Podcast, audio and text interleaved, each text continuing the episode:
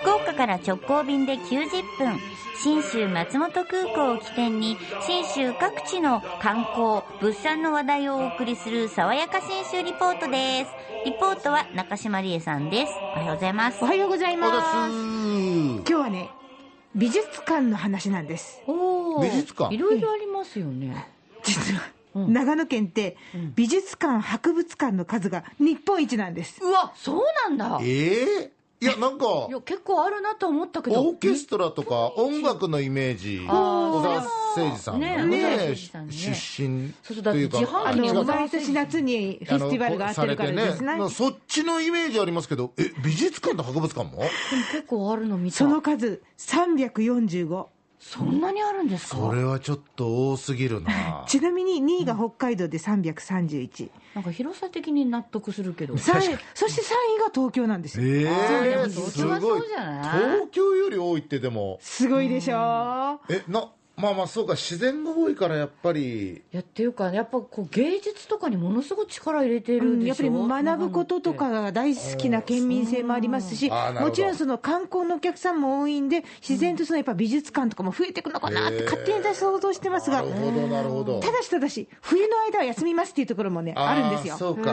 春が来て目覚める美術館、博物館も出てくるんで、今日はあ最高の季節だ。そんな一つをご紹介しようと思うんですが、松川村にある安住の千尋美術館、ここも3月1日から再開していきます。え千尋って岩崎千尋さんです。おおそうもうあの、長野なんだ。なんとも言えないあの子供の笑顔と、かはいはい。にじんだ色彩と、こんな目にしたことあると思いますそうなんですよね、見たことがない人がないであろうという千尋作品、まあ、絵本で昔から見てたわよなんて人もいるかもしれませんが、実はこの岩崎千尋が、あのこ松川村っていうところは戦後、岩崎千尋の両親が開拓農民として移り住んだ場所であって、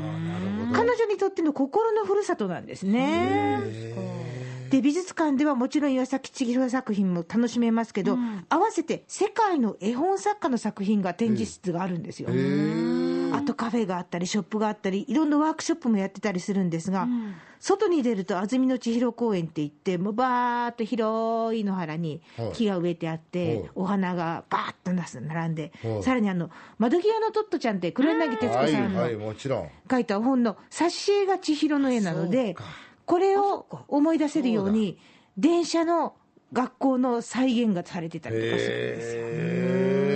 もう魅力たくさんなんですが、安曇野千尋美術館広報担当の宗像ひとみさんに、えこんな風におすすめを聞きました。特に花と子供の画家というふうに言われてまして千尋さんが描く子供たちは多分誰が見てもあ自分の知り合いの子供に似てるとか可愛いなって思う感じる絵が絶対あると思うんですねあのそんな子供が誰でも持ってる可愛らしさとか無垢な仕草っていうのをこう感じてもらえる部分っていうのはあのとってもこの美術館でしか味わえないものかなというふうに思います。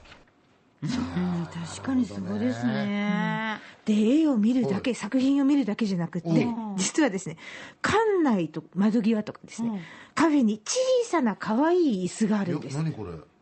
確かに可愛い。サイズ的には子供椅子ぐらいの50センチぐらいなんですが、大人も座れるんですよ。お。名前が千尋椅子っていうんですが、これに座るとちょっと体をですね、あの、暖かく縮こまったような感じで、気持ちがね、柔らかくなる、とってもなんとも言えない座り心地の椅子なんです。それから外のウッドデッキに出ますと、今度は逆に体を伸ばして、寝椅子が置いてあったりなんかよくプールリゾートあのリゾートホテルのプールサイドにありそうなサウナにもよくありますそうそうそう、そんなものがこう美術館にあるんんですよね。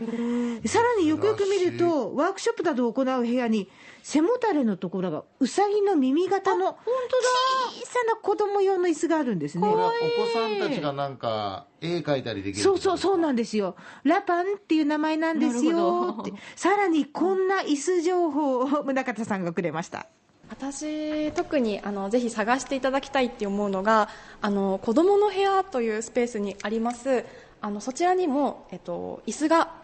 小さな子供用の椅子があるんですけれどもそこ背もたれの形が全部違っていてあの腰掛けていただく座面の部分の板があのうまく並べると一枚板に木目が合うようになっているんです。はあ。のそういう細かいところにも工夫が行き届いているというところをぜひチェックしてもらえたらとっても嬉しいです本当だ一枚板に見えるけど持たれるところがそれぞれね、バラバラで特徴のある。ね。これ椅子を巡る美術館としてまた非常に面白いと思うんですよ。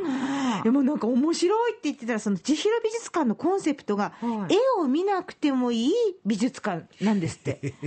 もちろんね展示室で絵を見るのはもう基本の基本ですよ。でもねショップで買い物だけでもいいんだと。ショップは第二の展示室っておっしゃるんです。自分がお金を出して買うものとなるとこう皆さん絵をじっくり見られるじゃないですか、なのであの自分の好きな絵はどれなんだろうっていう絵と1対1でこう触れ合ってもらえるっていう意味ではショップも第二の展示室と言えますしあの絵は見ずにこう安曇野の景色を見ながらあの館内随所にある椅子でゆっくりしていただくのもいいですしあの外の寝椅子の方であのゆっくりお昼寝されるのもいいですし何かこの空間であの心穏やかにゆっくり過ごしていただくっていうことがあの一番嬉しいかなと思います。癒されに来てほしいんだ。なるほど。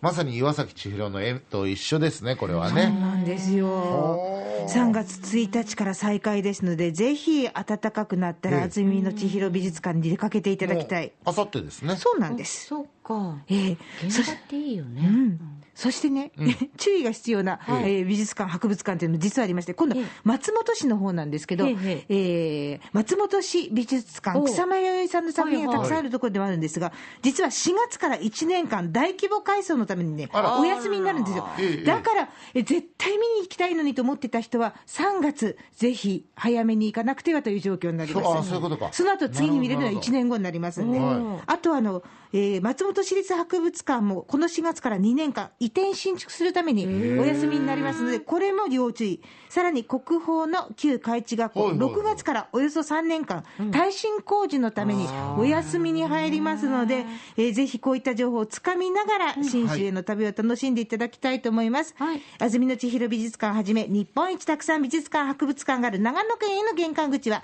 えー新州松本空港になります。福岡空港から FDA、富士ドリームエアラインズの直行便が90分で結んでます。はい。爽やか新州リポート、中島理恵さんでした。